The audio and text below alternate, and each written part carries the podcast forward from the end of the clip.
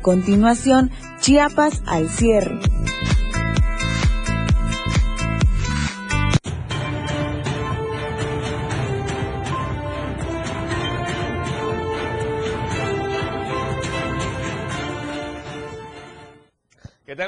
¿Cómo está? Qué gusto saludarlo. Viernes cerrando la semana y por supuesto ya estamos completamente en vivo en Chiapas al cierre. Quédese con nosotros transmitiendo en vivo desde Tuxtla Gutiérrez, la bella capital del estado de Chiapas. ¿Qué le parece si comenzamos? Porque lo que hoy es noticia, mañana es historia. Esto es Chiapas al cierre.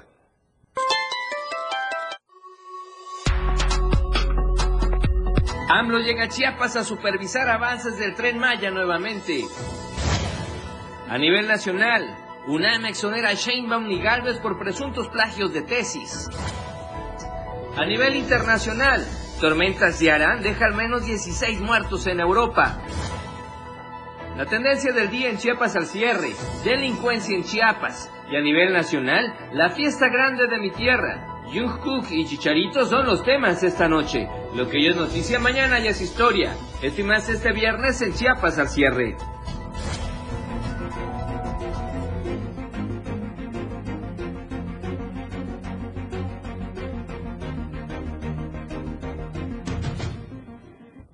¿Qué tal? ¿Cómo está nuevamente? Qué gusto saludarlo. Gracias por escucharnos, por vernos, por compartirnos y por comentarnos. Soy Efraín Meneses. Recuerde todos los días, de lunes a viernes, de 7 a 8 de la noche, le informamos de la mejor, de la mejor manera. Quédese con nosotros, cerremos juntos la semana. Ponemos a su disposición ya las plataformas digitales y las cuentas en redes sociales y por supuesto la frecuencia en la que usted nos puede sintonizar. Primeramente la cuenta de Twitter, ahora conocida como X, es Diario Chiapas. Ahí puede ubicarnos, puede ver incluso la información que se comparte a través de Diario TV Multimedia con pronta facilidad repostearnos, compartirnos y además comentarnos. La cuenta de Instagram, muy fácil también para que usted nos siga, Diario de Chiapas Oficial. Siempre hay información muy amable, muy colorida, muy útil en la cuenta de Instagram. Si prefiere los videos, bueno, pues siga Diario de Chiapas. Ahí, ahí tiene incluso los avances informativos de cada, de cada espacio noticioso y muchos videos que se suben todo el día a través de Diario TV Multimedia. Y por supuesto, contigo a todos lados en la radio del diario 97.7 de frecuencia modulada. En Tuxtla Gutiérrez, saludos hasta San Cristóbal de las Casas, San Fernando, Berriozábal, Venustiano Carranza, Suchiapa, en fin, muchos municipios de la zona metropolitana y también de la zona de los Altos que nos escuchan muy bien en 97.7 de frecuencia modulada. Ahora hasta el norte, nos vamos hasta Palenque, playas de Catazajá, Salto de Agua, con Radio Naranjo, eh, perdón, con eh, la radio del diario 103.7 de FM y es que acá en pantalla ya está apareciendo también Radio Naranjo. Entonces recuerde, en Palenque 103.7 de FM, la radio del diario, en parte incluso del vecino estado de Tabasco, de la región de Los Ríos, Salto de Agua y Playas de Catazajá, y acá en Berriozábal, ahí sí Radio Naranjo, la voz de Berriozábal XHSIH 106.7 de frecuencia modulada. Facebook puede comentarnos y vernos en Diario TV Multimedia, Diario de Chiapas y la radio del diario. Son los Facebook en los, que usted nos puede comentar, incluso ayudarnos a hacer la tendencia juntos. Y el tema del día de hoy es delincuencia en Chiapas. Le platicaremos de algunos incidentes lamentables en las últimas horas, más más adelante. Por lo pronto, ¿qué le parece si hacemos un pequeño recorrido por algunas de las cámaras que tenemos desplegadas en la capital chiapaneca? Estamos en la zona de Plaza Sol, noche de viernes, mucho tráfico, sobre todo de oriente a poniente, la carga vehicular bastante pesada. Estamos en la misma zona, pero en incorporación al libramiento norte de poniente a oriente y vea el lado contrario, precisamente que se conduce hacia el poniente, bastante cargado. Recordemos que es la zona que más se satura en la capital chapaneca, al menos a estas horas y también sobre todo los fines de semana. Vamos más al poniente, al crucero de Laguitos y Chapultepec, y aquí el tráfico está muy fluido, pero recuerde hay que utilizar el cinturón de seguridad respetar los semáforos y además los señalamientos de tránsito. Sobre todo, sabe que en las bocacalles hay que respetar el paso peatonal porque luego la gente tiene que ir toreando los espacios para poder cruzar. Así es que es importante, por favor, respetarlos. Y por último, vamos cerca de Diario TV Multimedia o de Diario Media Group, acá en el Libramiento Sur Poniente, el tráfico relativamente tranquilo, pero la incorporación de la gente que viene del periférico o del boulevard está a paso lento, está algo cargado el tráfico en esta zona para los que vienen de por allá. Así es que por favor maneje con precaución. ¿Qué le parece si comenzamos con la editorial del día de hoy?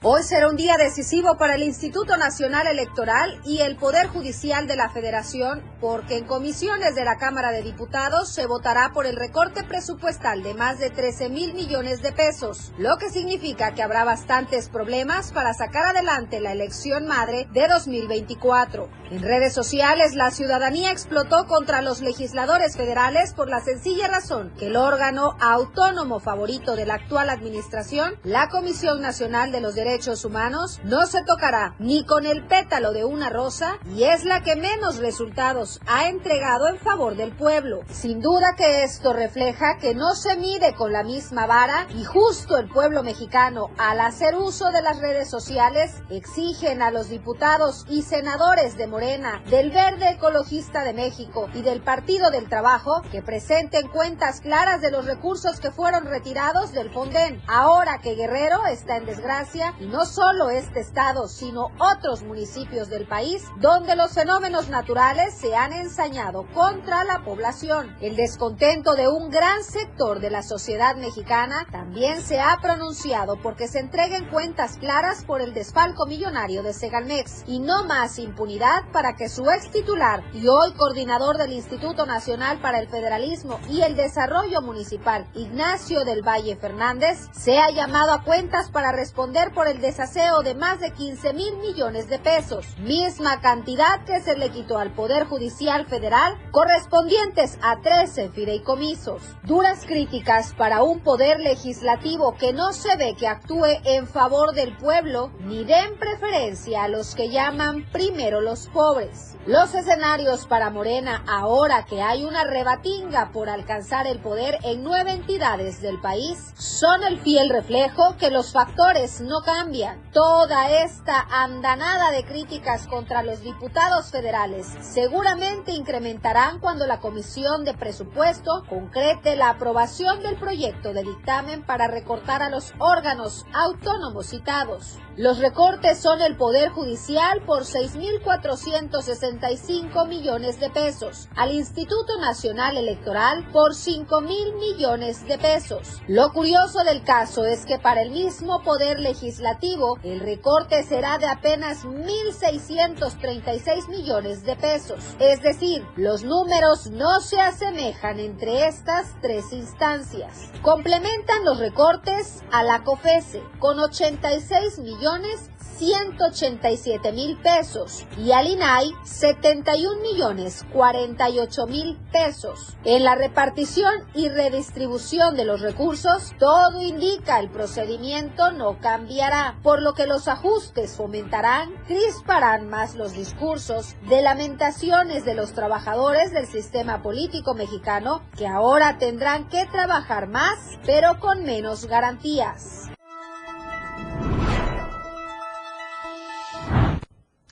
Ahí está el editorial del día de hoy. ¿Y qué le parece si comenzamos con la información? Porque hoy desde muy temprano también ya llegaron las noticias desde Palenque y es que el presidente Andrés Manuel López Obrador nuevamente llegó a este pueblo mágico para supervisar los avances de la obra del Tren Maya y Cristian Castro no podría faltar siempre estar pendiente de la llegada. Cristian, ¿cómo estás? Buenas noches, te escuchamos. Adelante con el reporte, por favor.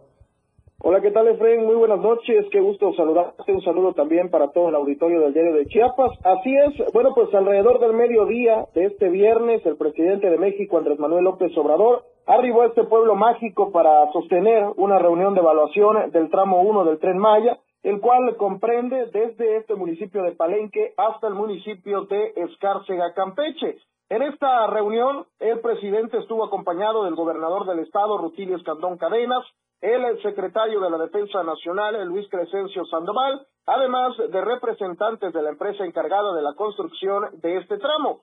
A su llegada a las oficinas de Fonatur, eh, Tren Maya, donde se llevaría a cabo dicha reunión, el mandatario fue recibido por un grupo de ciudadanos quienes lo saludaron y le expresaron algunas demandas, además que le entregaron documentos, por supuesto con la amabilidad que lo caracteriza, el presidente se detuvo para saludarlos, atenderlos y buscar eh, poder dar una solución a los conflictos que ellos expresaron. Luego de la reunión, López Obrador salió de las instalaciones de Fonatur, donde al salir brindó una entrevista a los medios de comunicación en la que dio a conocer que en 15 días se va a definir si este tramo 1 del tren Maya se va a poder inaugurar el 15 de diciembre como estaba previsto, toda vez que la magnitud y creciente que ha tenido el río Sumacinta está complicando la colocación de los pilotes eh, que unen eh, el puente en Boca del Cerro, en el municipio de Tenosique, Tabasco, y si el mono sagrado, como se le conoce a este río Sumacinta, lo permite,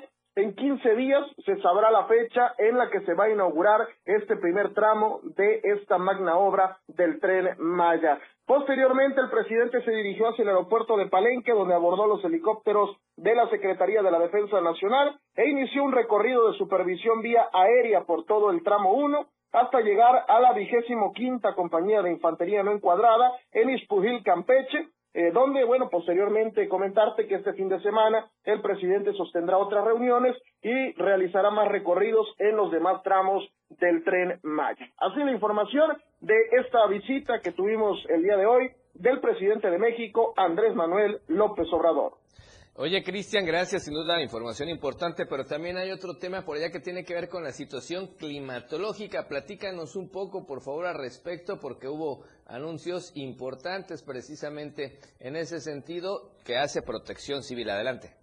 Así es, pues déjame comentarte que en el marco de la Mesa Estatal de Seguridad que encabezó el gobernador del estado, Rutilio Escandón Cadenas, en este municipio de Palenque, tuvimos la oportunidad de platicar con el secretario de Protección Civil, Luis Manuel García Moreno, quien nos dio a conocer que la tormenta tropical Pilar se ha alejado del litoral de Chiapas y lo que está activo ahora son los efectos del Frente Frío número 8, los cuales están generando lluvias en la mayor eh, parte del territorio estatal, principalmente en las regiones norte y Mezcalapa, así como vientos fuertes en los límites con Oaxaca, eh, que son los municipios de Arriaga, Tonalá y Pijijiapan, por lo que piden a la población seguir tomando precauciones para, eh, porque las lluvias van a continuar. ¿Qué les parece si escuchamos lo que nos comentó el secretario de Protección Civil, Luis Manuel García Moreno?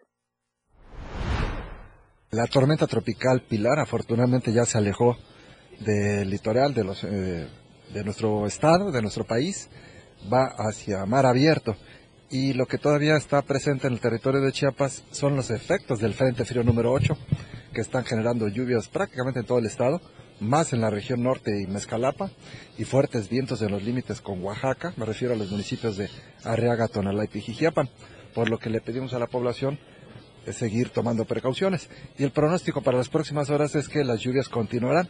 Ahora se deben a un canal de baja presión, lo que significa pues lluvias de moderadas a fuertes.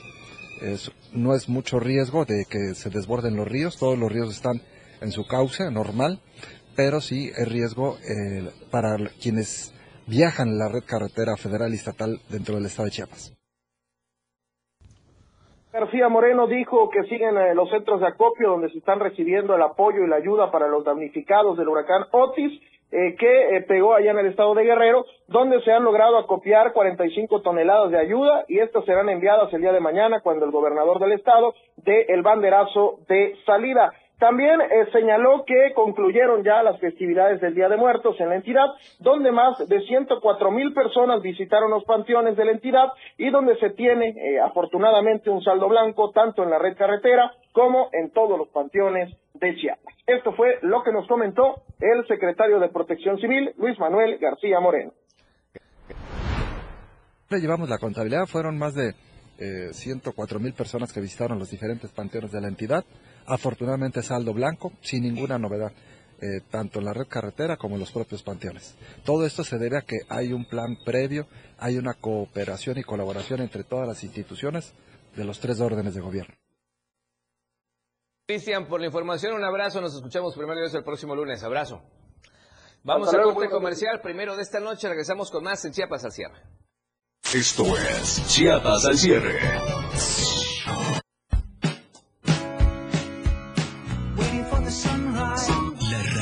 Diario, transformando ideas contigo a todos lados. Las 7. Con 15 minutos. Deja que muchas personas conozcan tus productos o servicios. Anúnciate en nuestras pantallas del diario Media Group y haz que tu imagen se vea bien. Amigo, este tráfico me desespera. Me muero de hambre. Ah, mira, amiga, en la pantalla, un restaurante chino. ¡Vamos! Contáctanos al 961-225-6501 y al 961-296-1355. Somos una extensión más del Diario Media Group. Estamos bien ubicados en Tuxtla Gutiérrez, Antorcha Libramiento Subponiente, Boulevard Laguitos y Glorieta Plaza Sol. Anúnciate en las pantallas del diario Media Group y haz de tu venta un éxito. Anúnciate en las pantallas del diario Media Group y haz de tu venta un éxito. Porque queremos verte bien.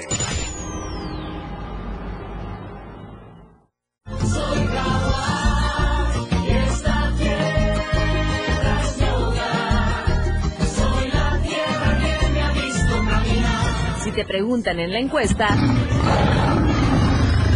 ya sabes la respuesta.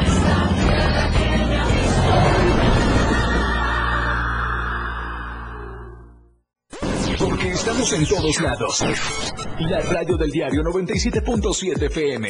Ahora ya se escucha en Alexa. Desde tu dispositivo Alexa. Es muy fácil. Descarga el skill de Alexa, la radio del diario de la tienda de Amazon Alexa. 1. Abre la aplicación de Amazon Alexa en tu dispositivo. 2. Dale clic en el menú principal. 3. Selecciona skill y juegos. 4. Busca la radio del diario. 5. Dale instalar y listo. ¿Es que fácil y rápido? Ahora solo dale instrucción con tu voz. Alexa, pon la radio del diario. Poniendo la radio del diario 97.7 FM contigo a todos lados. La radio del diario 97.7 FM. Contigo, a todos lados. La neta del 97.7. La neta del 97.7 es un programa donde te enterarás de todo lo que se vive en el ambiente grupero, lo más destacado de la semana en redes sociales. Descubre la posición de honor en el top 5 de la neta regional mexicano y revive el tema del recuerdo. Soy Luis Tobilla y la neta te la digo en punto de las 3 de la tarde todos los sábados a través de la frecuencia del 97.7, la radio del diario. Escucha a Luis Tobilla todos los sábados de 3 a 4 de la tarde por esta frecuencia 97.7 FM, la radio del diario. 97.7, la radio del diario. Radio en evolución sin límites. 97.7 FM. Más música. Noticias, noticias llegan ahora en Chiapas al cierre. Gracias por continuar con nosotros. Gracias por continuar con nosotros en Chiapas al cierre. Y bueno, vamos con más información. Ahora nos vamos a enlazar a la zona selva porque ya está lista nuestra compañera Mariana Gutiérrez con información importante. Primero, vean lo que ocurrió. Resulta que amarraron a un amante del ojero Nococingo. Ya sabe que allá las leyes son bastante complicadas, sobre todo con este uso de las tradiciones y costumbres. Mariana, ¿cómo estás? Te escuchamos. Adelante. Hola, ¿qué tal? Muy buenas noches, Efren. Te saludo desde el municipio de Cocingo. Tal y como lo dices, eh, una región que es, eh, está apoderada por el uso, los usos y costumbres, usos y costumbres, perdón, y es que la noche de este jueves 2 de noviembre, habitantes del barrio norte lograron la detención de un sujeto que presuntamente había eh, ingresado a una vivienda para poder llevarse consigo un triciclo eh, lo iba a vender posteriormente en el barrio Sausal por una módica cantidad de 200 pesos. Afortunadamente la persona que eh, a la que le llegó el triciclo dio aviso de inmediato a los eh, habitantes del barrio, barrio norte quienes lograron la detención de Jorge de 17 años de edad quien fue amarrado a un poste de telefonía durante más de cuatro horas. Asimismo, la, la población enardecida trató de incendiarle fuego a este a este joven. Sin embargo, pues gracias a, a que hubo una eh, opinión dividida, no se logró eh, el cometido por los habitantes. Luego fue cerca de las once y media de la noche cuando los habitantes entregaron a las autoridades, a los elementos policíacos, este joven. Posteriormente eh, se llamó a los eh, padres de familia de Jorge, así como sus familiares, para que realicen el pago de una multa de cinco mil pesos para que posteriormente no para que no levanten cargos ante el Ministerio Público. Sin embargo, la población dio a conocer que en esta zona eh, que se está construyendo la nueva calle que es sobre la avenida central del municipio de Ocosingo se han registrado al menos cuatro asaltos durante esta última semana, por lo que solicitaron a los elementos policíacos más vigilancia sobre esta zona y al ser una eh, pues una zona muy muy transitada por comercios se solicitó a, la, a los elementos que la policía municipal esté durante las 24 horas monitoreando eh, precisamente para bajar los índices de delincuencia que se ha registrado en las últimas horas en el municipio de Ocosingo, Efraín. Perfecto, Mariana, gracias por el dato. Y bueno, también otra situación que nos llama la atención es esto que está circulando en redes sociales de una persona que es presuntamente de Ocosingo y que se encuentra desaparecido en Amatenango de la Frontera. Platícanos. Así es, y es que la, el día lunes tres eh, ocosinguenses fueron hacia la localidad Amatenango de la Frontera para instalar una antena eh, de telefonía de Wi-Fi en una escuela primaria de esta localidad. Sin embargo, familiares dieron a conocer este viernes eh, 3 de octubre, 3 de noviembre, perdón, que fue cerca de las 11 de la mañana del pasado lunes 30 de septiembre cuando ya no tuvieron contacto con ninguna de las personas. Entre ellas se encuentra desaparecido Johnny Ramos López, quien hasta, el momento es el que se encuentra eh, con alerta con alerta Amber. Los familiares exigen a las autoridades que puedan dar con el paradero y por el temor de las cosas que han se de las cosas que se han registrado, sobre todo en esta zona. Sin embargo, las otras dos personas todavía, eh, los familiares van a ir a declarar ante el Ministerio Público para poder dar con el paradero de las otras dos personas que faltan, Efraín. Caray, bueno, situación complicada. Vamos a estar pendientes, Mariana. Gracias, un abrazo, buena noche, excelente fin de semana. Bien, ahí está la información. Y ahora, ¿qué le parece si de la selva nos enlazamos al Soconusco? Vamos con Hola Tapachula. Hola Tapachula. Hola Tapachula. Hola Tapachula. Hola Tapachula.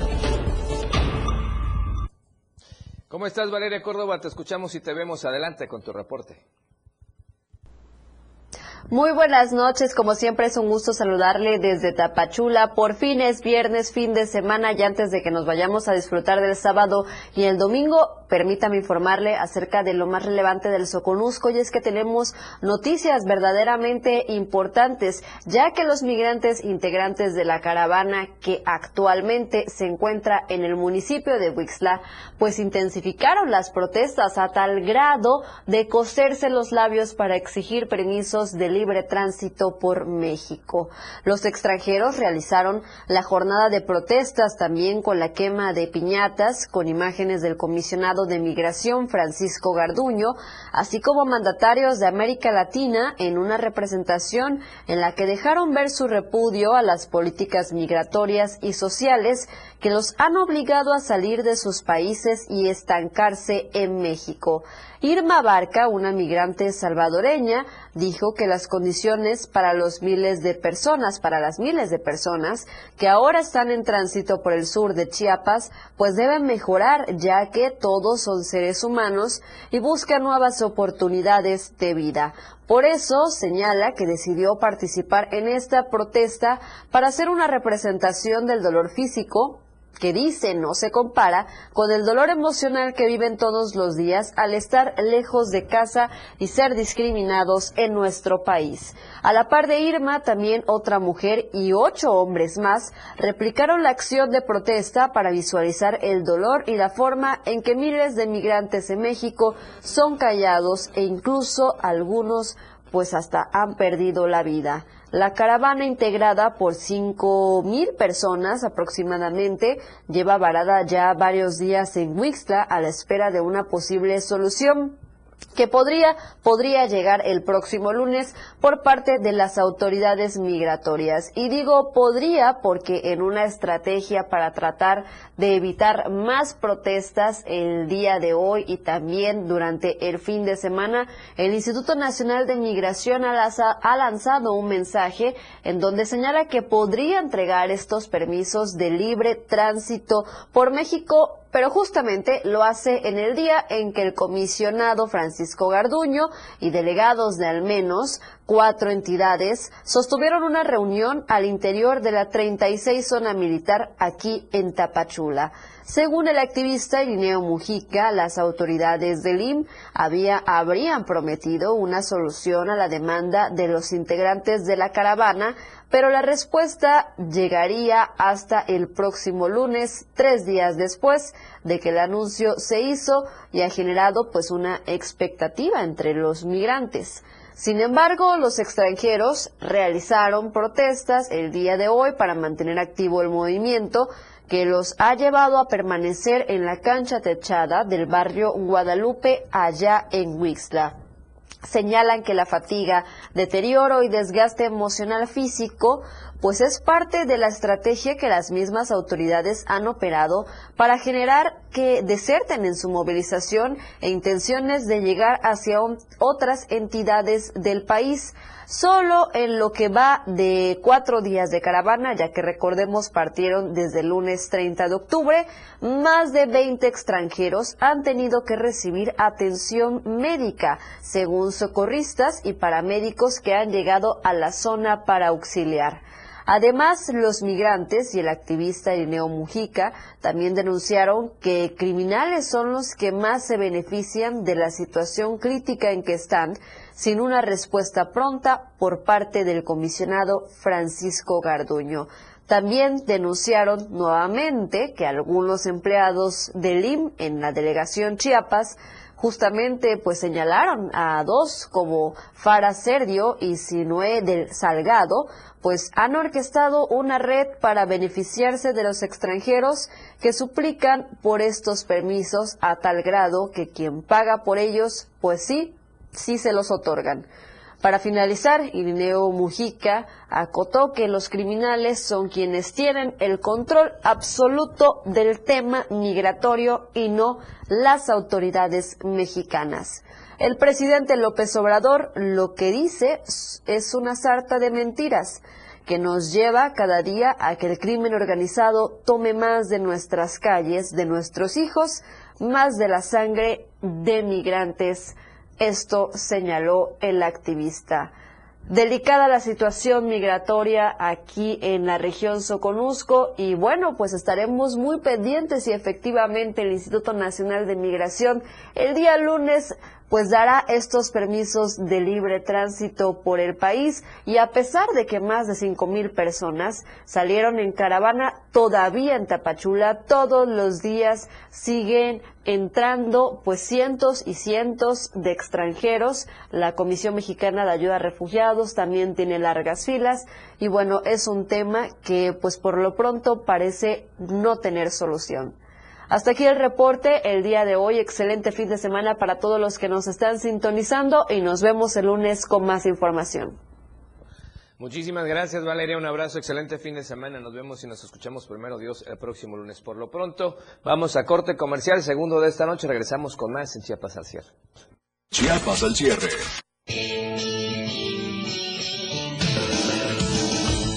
El estilo de música a tu medida. Radio del diario 97.7 FM. 97.7. La radio del diario. Más música en tu radio. Lanzando nuestra señal desde la torre digital del diario de Chiapas. Libramiento Sur Poniente 1999. 97.7. Desde Tuxtla Gutiérrez, Chiapas, México. XHGTC, la radio del diario. Contacto directo en cabina 961-612-2860. Escúchanos también en línea. www.laradiodeldiario.com 97.7, la radio del diario. Más música en tu radio. Las 7. Con 29 minutos. Ahora la radio tiene una nueva frecuencia. 97.7.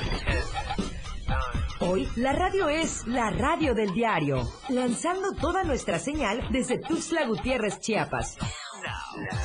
Más música, más programas, más contenido. La radio es ahora 97.7, contigo a todos lados.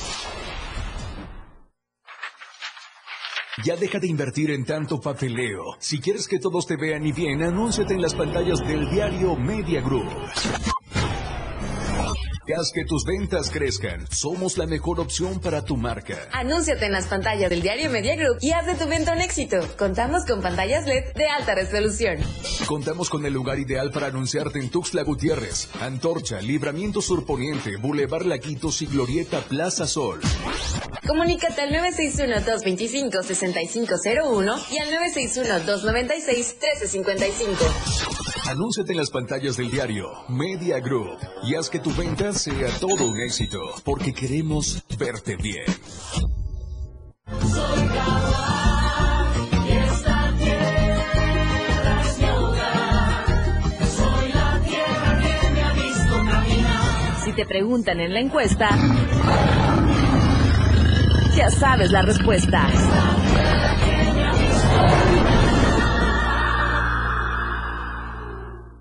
Contigo a todos lados. 97.7 FM. Tu frecuencia 97.7 FM. Hoy es la radio. La radio del diario. Evolución sin límites. Lanzando toda nuestra señal desde Tuxtla Gutiérrez, Chiapas. Red. www.diariodechiapas.com Gracias por continuar con nosotros en Chiapas al cierre esta noche de viernes. Ahora, ¿qué le parece si vamos ya a toda la información de las notas nacionales? ¿Qué tal? ¿Cómo están? Muy buenas noches. Saludo con mucho gusto a todo el auditorio de Chiapas al cierre en este viernes. Soy Alejandra Domínguez. Bienvenidos a la Información Nacional. Hay más de 15 personas heridas después de la caída del puente peatonal que conecta a Nesa con Chimalhuacán. Si les parece, vamos a la información. Un puente peatonal en los límites de Chimalhuacán y Ciudad Neza, ubicado en el Estado de México, sufrió un colapso este jueves, dejando un saldo de 15 personas lesionadas. Parte de la estructura del puente se desplomó y cayó al canal La Compañía, lo que generó una respuesta inmediata por parte de los servicios de emergencia de ambas localidades. El puente colapsado era utilizado principalmente por los habitantes de la región para acceder al Panteón de los Rosales, especialmente este jueves 2 de noviembre, fecha en que el país celebra el Día de Muertos y las personas acuden a rendir homenaje a sus difuntos. El incidente ha generado preocupación en la comunidad local y se espera que las autoridades realicen investigaciones para determinar las causas del colapso y tomar las medidas necesarias para prevenir incidentes similares en el futuro. Continuando con la información, en Toluca, Estado de México, se reportó la muerte de una joven llamada Yelsi Alejandra de 18 años de edad, quien fue arrollada por un vehículo justo al momento en que intentaba salvar a su mascota. El accidente trágico ocurrió en el cruce de la avenida Las Torres y Pino Suárez, ubicadas en la colonia La Nueva Santa María de las Rosas, en Toluca. Ella buscaba salvar a su perrito que se le escapó de la correa, sin embargo, terminó atropellada por un autobús de pasajeros. Enseguida se le reportó sin vida. Fue el chofer de un camión quien arrolló a Chelsea y ante la muerte de ella ya fue detenido y se enfrenta a un proceso legal donde se habrán de deslindar responsabilidades y es que se investiga un presunto homicidio. En la carpeta de investigación se indica que fue alrededor de las 15 horas cuando Chelsea caminaba acompañada de su mascota, misma que se le soltó de la correa Enseguida vino la tragedia, pues al irse el perro hacia la carretera, la joven buscó rescatarla antes de llegar a consecuencias lamentables. En otros temas, el gobierno de Yucatán revocó el comodato otorgado al ayuntamiento de Izamal para el uso de la ambulancia que fue utilizada como cantina, situación que se dio a conocer a través de redes sociales. Después de la difusión del caso, la autoridad estatal tomó la decisión de retirar el vehículo de manera contundente. El sábado por la noche, ciudadanos captaron que al interior de la ambulancia había personas con una hielera con cheve e ingiriendo bebidas alcohólicas y con uniformes deportivos. Algunas personas notaron que en el vehículo había neveras, así como latas de cerveza, por lo que tomaron fotografías. Al sentirse descubiertos, los futbolistas agredieron verbalmente y con señas obscenas a quienes se percataban de la situación. Luego de trascender en redes sociales el hecho, autoridades estatales decidieron retirar el vehículo al municipio. Concluyendo con la investigación, con signos de intoxicación, a la sala de urgencias del Hospital Pediátrico de Sinaloa ingresó un niño de un año de edad, el cual falleció presuntamente por ingesta de fentanilo. Las autoridades del hospital identificaron a la víctima como Julián. Tras el reporte, realizarán nuevos análisis al cuerpo del menor para certificar que se trata de un caso de consumo de fentanilo. Familiares ingresaron el pasado 1 de noviembre al niño al área de urgencias por presentar síntomas de intoxicación y a pesar de que el personal médico le brindó atención, no logró salvarle la vida. La Fiscalía del Estado inició los primeros trabajos de investigación por este fallecimiento por supuesta ingesta de fentanilo. Esta fue la información del día de hoy. Gracias a todos por acompañarnos. Ha quedado usted muy bien informado. Nos vemos el día lunes con más información nacional. Que tenga una excelente noche. Bien, y ahora vamos con otro tema. El hashtag del día de hoy es delincuencia en Chiapas. Si ve este caso complicado que ocurrió, porque resulta que mataron a un trailero a balazos y su familia también está muy grave. Quien tiene todo el reporte es nuestro compañero Edgar Ruiz. Edgar, buenas noches. Platícanos dónde ocurrió, qué fue lo que pasó. Buenas noches, Efraín. Sí, como bien mencionas, un lamentable caso ocurrió en el tramo carretero Izcuartán y Solosuchiapa.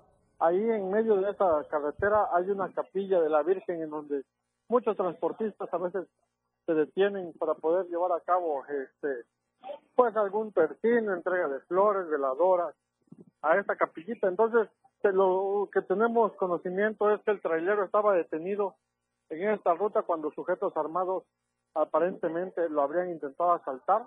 El trailero viajaba en compañía de sus seres queridos, su esposa y su hija, y ahí no mediaron este, la cuestión del tema y se fueron contra ellos, les dispararon. Desafortunadamente el trailero perdió la vida en el lugar de los hechos, quien respondía al nombre de Leonel César Leonel Argueta García, originario de Tuxtla Gutiérrez, en tanto su su esposa y su hija, de nombre Juliana N de 45 años y Sandra N de 28, resultaron gravemente heridas, siendo trasladadas por elementos de protección civil hacia un hospital. Cabe destacar que un camionero que pasaba por la zona y quien dejó su veladora precisamente en esta capilla fue quien se dio cuenta de la situación, pues alcanzó a ver que lo- las puertas del tráiler estaban abiertas y a la hora de acercarse fue cuando lo vio que estaban heridos de balas. Eh, esta persona fue quien llamó a las autoridades para que de inmediato atendieran el caso. Eh, por este hecho, las autoridades de la Fiscalía General del Estado de la región norte han iniciado una carpeta de investigación por el delito de homicidio y lesiones graves en espera de que se logre esclarecer este tema. Lamentable esta situación, estamos viendo fotos que obviamente por respeto a la ciudadanía se tuvieron que eh, difuminar o blurear como decíamos, pero bueno, lamentable este incidente allá en este tramo carretero y bueno, pues vamos a estar muy pendientes. Gracias, mi estimado Edgar, un abrazo, excelente fin de semana. Gracias, Efraín. Bien, situación complicada. Vamos ahora a otro tema y es que resulta que la Facultad de Humanidades de la Universidad de Ciencias y Artes de Chiapas realizó la presentación del libro La Máscara del Rey Maya.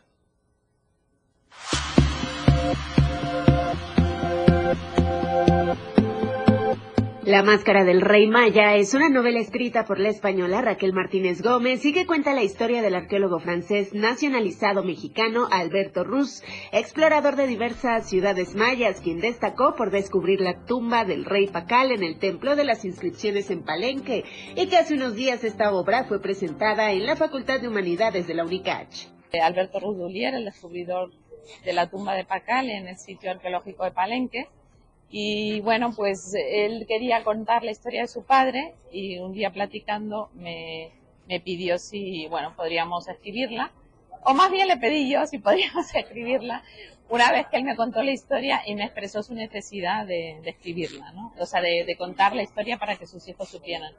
Entonces, este arqueólogo, Alberto Rudulier, fue uno de los arqueólogos más importantes del mundo maya. Este es un trabajo literario importante ya que aporta una mirada distinta a este descubrimiento relevante, no solo para la arqueología en nuestro país, sino en el mundo entero, ya que puso a Chiapas en la mira. Yo vine a México hace 25 años a estudiar en, la Universidad Nacional Autónoma de México, parte de mi doctorado, y, y, y he regresado y bueno, esta novela me hizo conocer mucho más del mundo maya en el que yo, yo no soy experta ni, ni arqueóloga, arqueóloga, pero sí me llevó a un viaje muy bonito por, por, por, por, por amar y respetar este, este pueblo, ¿no? Porque es, eh, y de regresar a Chiapas, ¿no? Entonces, hay una, como les decía, hay una parte documental y hay una parte física de, de oler las cosas, de pisar de nuevo los lugares donde estuvo, de ir a París a ver dónde estaba la casa donde pasó su infancia, o como les digo, a Montreal donde murió, o de recorrer toda la zona maya donde él trabajó, ¿no? Una obra dirigida al público en general y a decir de la autora dirigida a las personas que quieran conocer un poco más de la vida de un hombre que dejó un legado para la cultura maya. Para Diario Media Group, Carla Nazar. Bien, y ahora vamos a otro tema y es que se reúnen cristianos a 506 años, vea usted, de la reforma de protesta. Vamos a ver de qué se trata.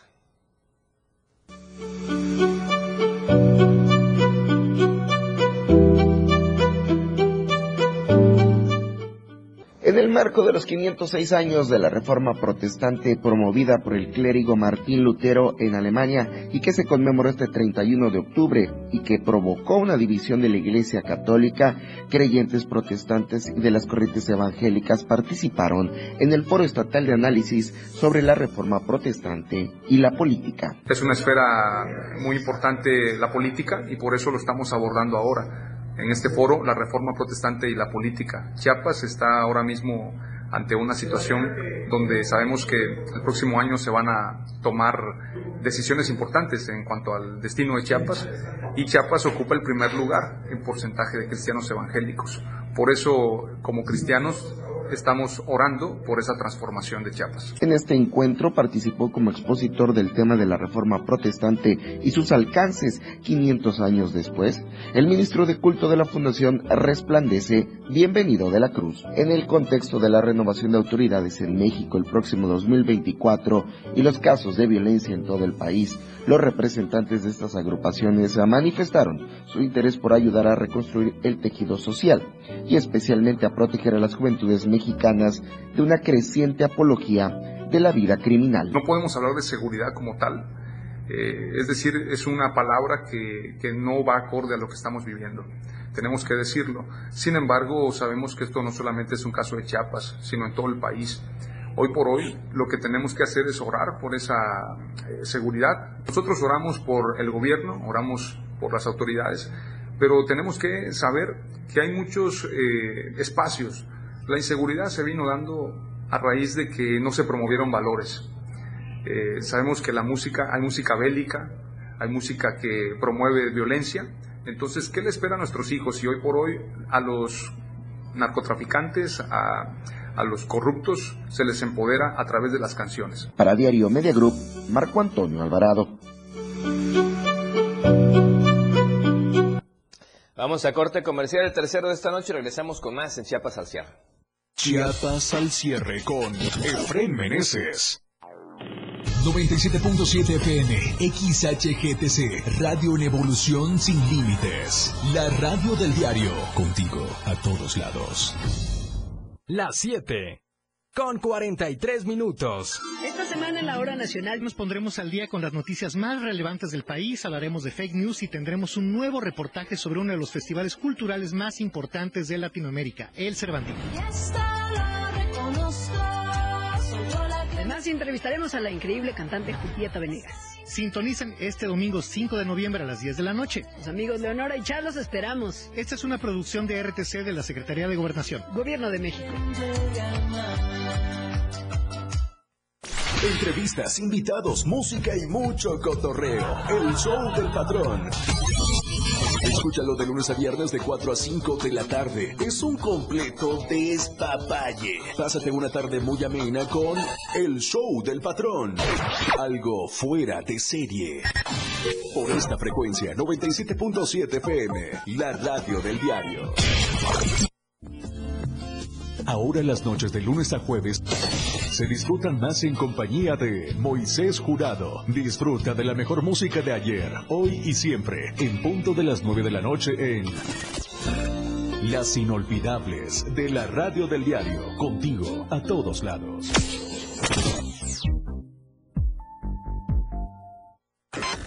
En la Radio del Diario tienes la suerte de escuchar Trébol de Damas, la dopamina que tu cerebro necesita. Maika, Ángeles y Fabiola traen para ti una dosis de información con temas actuales y de interés, acompañadas de la voz de los expertos. Escúchalas todos los sábados en punto de las 11 de la mañana en Trébol de Damas por el 97.7 FM. La radio del diario, de suerte, contigo a todos lados. Lo más trending en música. La radio del diario 977. Contigo a todos lados.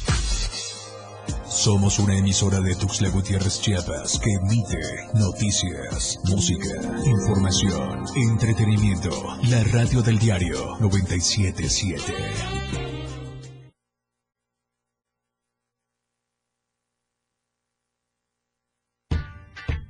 Una programación que va más allá de un concepto radiofónico 977. La radio del diario 97.7 FM. Contigo a todos lados. Entérate de lo que acontece a diario en Chiapas al cierre. Radio en evolución sin límites. 97.7 FM. Más música, noticias, contenido, deportes y más. Programación las 24 horas del día. La radio del diario 97.7 FM. Contigo a todos lados. La radio del diario 977.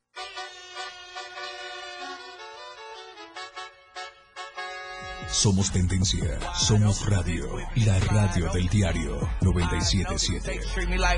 Continuamos en Chiapas al cierre con Efren Meneses. Gracias por seguir con nosotros en Chiapas al cierre esta noche de viernes. Le quiero recordar a usted en redes sociales, la tendencia es delincuencia en Chiapas. Ya le platicamos de algunos lamentables sucesos el día de hoy y el día de ayer. Por lo pronto, vamos a más información porque el Instituto de Elecciones y Participación Ciudadana pide un aumento presupuestal para las próximas elecciones.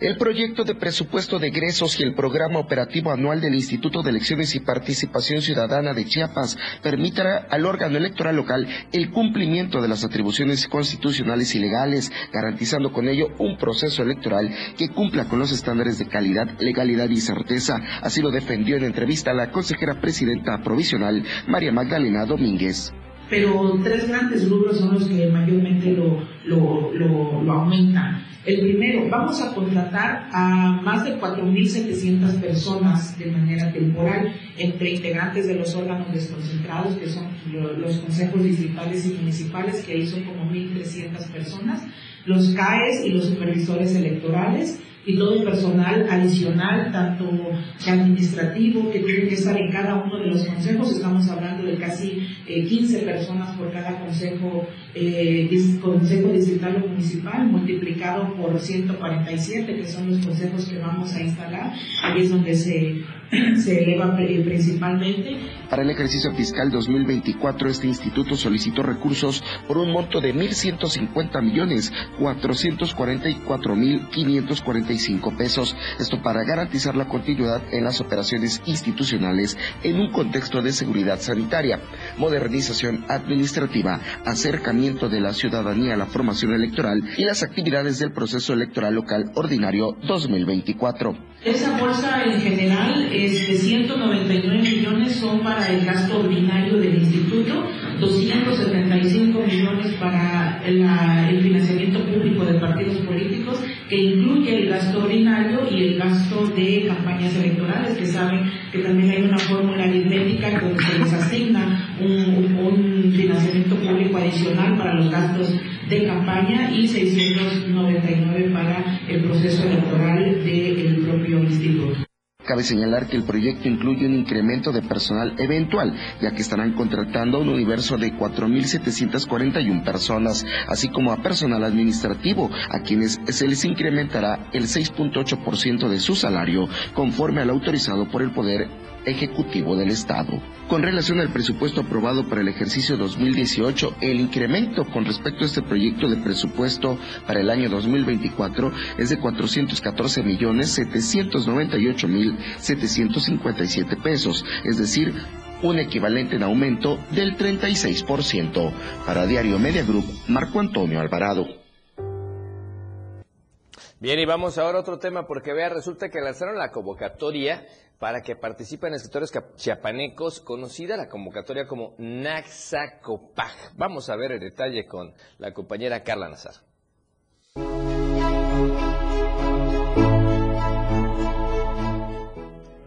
El Consejo Estatal para las Culturas y las Artes acaba de anunciar la segunda convocatoria de Naxacopá. Es una convocatoria para escritores chiapanecos y aquí les contamos los detalles. Como segundo año consecutivo, se realizó la presentación de la convocatoria Naxacopac, dedicada para que escritores o escritoras chiapanecas formen parte de esta colección literaria que comprenderá distintos géneros, entre los que destacan la novela, poesía, cuento, ensayo, dramaturgia o literatura infantil y que podrá publicarse para el próximo 2025. Va a estar durante tres años, es el segundo año justamente de, de esta colección y cerraríamos el año próximo, eh, se lanzaría la convocatoria antes de cerrar la gestión para que se pudiera imprimir en el 2025 justamente. Con la finalidad de buscar procesos más transparentes, los ganadores serán seleccionados por un consejo editorial que dictaminará cada una de las obras participantes. Lo que se busca es dar prioridad a nuevos autores que cuenten con material original e inédito. Tenemos eh, escritoras y escritores que son los que revisan las obras, pero aparte tenemos también integrantes de nuestro consejo que escriben en, tanto en español como en su lengua originaria, que eso nos permite también eh, ampliar es- esta visión. El material para participar puede mandarse a través del correo electrónico consejoeditorial.coneculta.gmail.com, pues no se recibirá ningún material en físico. Podrán participar obras escritas en español o bilingües que comprendan el texto en español y en alguna lengua originaria. Cabe mencionar que la convocatoria cerrará el próximo 27 de noviembre y los resultados de los ganadores se darán a conocer el próximo 12 de febrero. Serán publicados en el micrositio Convocatoria Publicaciones 2024.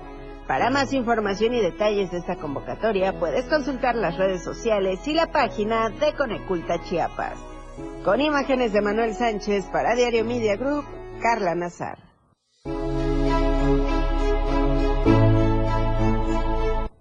Bien, ahí está la información. Ahora nos vamos, por supuesto, hasta el centro del país. Allá está nuestro amigo Luis Carlos Silva con información importante, temas de política, obviamente, con el caso de Claudia Sheinbaum y Xochitl Gálvez. Luis, ¿cómo estás? Buenas noches, adelante. Gracias, Efraín. Un cordial saludo para ti y los amigos del auditorio. La Universidad Nacional Autónoma de México eximió este viernes a Xochitl Gálvez y Claudia Sheinbaum, las dos férreas aspirantes a la presidencia de la República, luego de que, bueno, se habrían, había suspicacia respecto a sus trabajos de titulación, en el sentido de que no eran originales. A través de un comunicado, la máxima casa de estudios, Efraín Auditorio, Auditorio indicó que solo se detectaron problemas en el citado de los autores, en el análisis, pero no en el trasfondo de estos trabajos. Además, la institución hizo un llamado frente al contexto que atraviesa el país a quedar en claro, sobre todo para evitarse disputas electorales, tomando en cuenta que se trata de una situación pues eh, lamentable y sobre todo tomando en cuenta que en el caso del aspirante Xochitl Gálvez, el presidente del Consejo Técnico de la Facultad de Ingeniería le pidió a la autora que envíe las precisiones de las citas ausentes en su informe profesional. Por lo que respecta a la morenista Claudia Sheinbaum, la Dirección General de Bibliotecas y Servicios Digitales de Información señaló que no se encontraron simil- similitudes ni omisiones mayores en el reconocimiento de otros autores. Asimismo, la UNAM, Efren Auditorio, indicó que a partir de este viernes ya no emitirá dictámenes sobre posibles plagios en casos donde sea imprescindible la presentación de un grado académico para desempeñar un cargo de responsabilidad. Todo ello a fin de evitar que sea utilizada la máxima casa de estudios en- de un tema a fines partidistas, tomando en cuenta que esto se habría politizado en el transcurso de los últimos días y semanas. Finalmente, te informo que a pesar de estas circunstancias, el Partido Acción Nacional se congratuló por este hecho y advirtió que Galvez reconoció que tomó párrafos de manuales técnicos de equipos instalados y que estaba dispuesta incluso a repetir el tema de su tesis para la titulación. Respecto a Claudia Sheinbaum, finalmente te informo que en ese sentido se advierte que forma parte de una guerra sucia según la morenista. Hasta aquí mi información, un abrazo, buen fin de semana, nos escuchamos el próximo lunes, muy buenas noches. Gracias Luis, un abrazo, excelente fin de semana. Nos vemos y nos escuchamos primero Dios el próximo lunes. Gracias como siempre, estamos al pendiente. Bien, y antes de despedirnos, yo le quiero recordar a usted que estamos todos los días de lunes a viernes de 7 a 8 de la noche por la radio del diario, obviamente por Radio Naranjo, por las plataformas digitales, para que nos escuche, nos vea, nos comparta. Gracias como siempre por su participación. Y además, recuerde también, eh, tenemos siempre cumpleañeros y el día de hoy queremos enviar la felicitación especial a dos integrantes del equipo de Chiapas al cierre y la producción de Diario TV Multimedia por la tarde. Primero a nuestra amiga Yajai- Tiara Yajaira Arevalo Aguilar, que está cumpliendo años. Yajaira, como le decimos acá de cariño, muchísimas felicidades, que te sigan apapachando mucho, que te la pases muy bien hoy y siempre. Y qué bueno, qué bueno que siempre está trabajando, muy puntual, muy responsable, pero hoy ya disfrutando de su cumpleaños. Merecido reconocimiento, un abrazo enorme y que te la pases muy bien, Yajaira.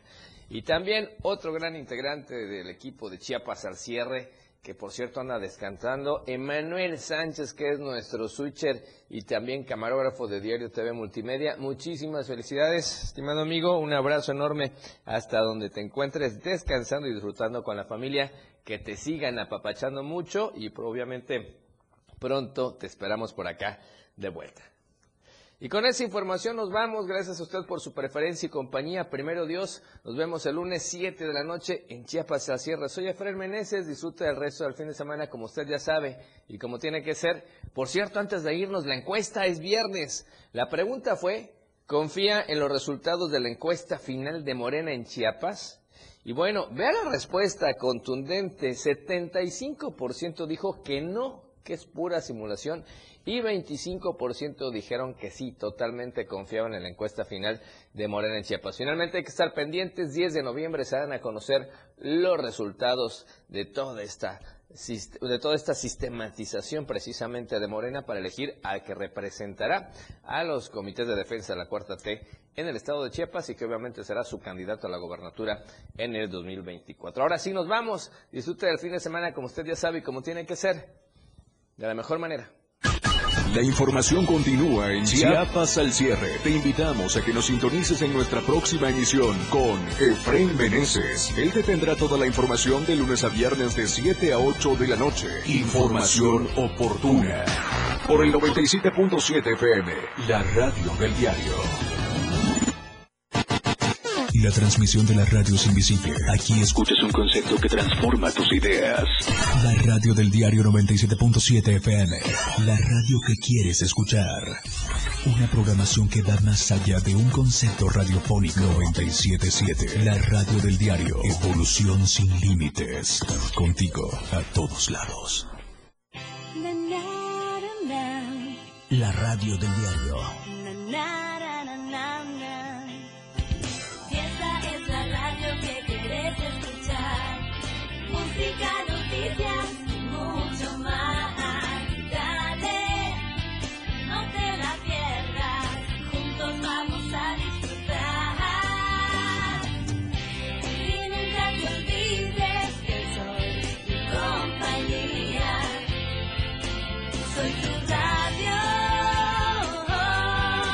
La radio del diario 97.7.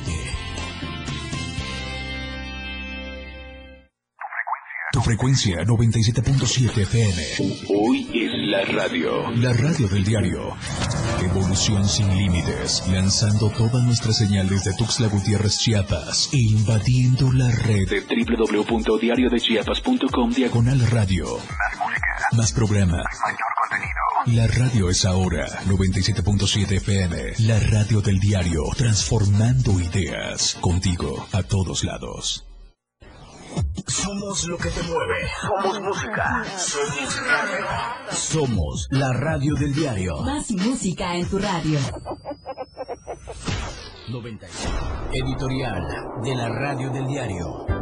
Si la Constitución es clara al afirmar que ningún partido político está obligado a aplicar el principio de paridad de género en las candidaturas a gobernador, ¿para qué se complican la existencia? La ecuación es fácil. Si una mujer gana la encuesta, que sea ella la que encabece los comités de defensa de la cuarta transformación en su respectivo estado. Y si es un hombre, pues que sea él el candidato. Incluso, Morena y sus aliados deberían prever que, si siguen empecinados en postular a cinco mujeres, aunque ellas pierdan las encuestas, estarían propiciando una ruptura en la alianza partidista y hasta una inconveniente división dentro del movimiento que les podría costar no solo las gubernaturas, sino también la presidencia de la República. No ignoremos que el triunfo o la derrota